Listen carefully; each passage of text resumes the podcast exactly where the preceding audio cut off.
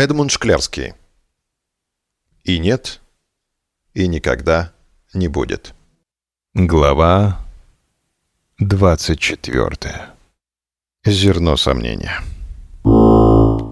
Зерно сомнения похоже на кокон мотылька.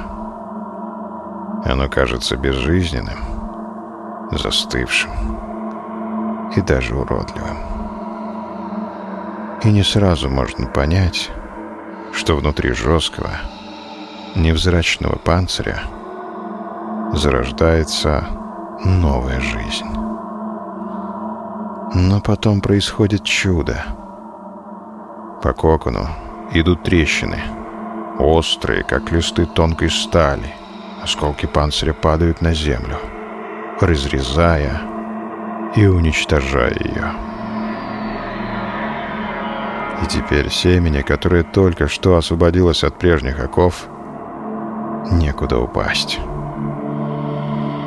Но не волнуйтесь, ведь семени, которое хочет прорасти, не нужна земля. Своим желанием оно может создать для себя даже новое солнце. А новое, созданное желанием семени земля, будет еще крепче — и плодовитее прежней.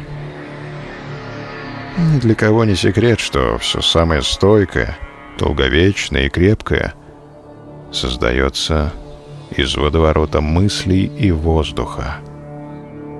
Ведь никто тебе не делает большего одолжения, как тот, кто ставит тебе подножку.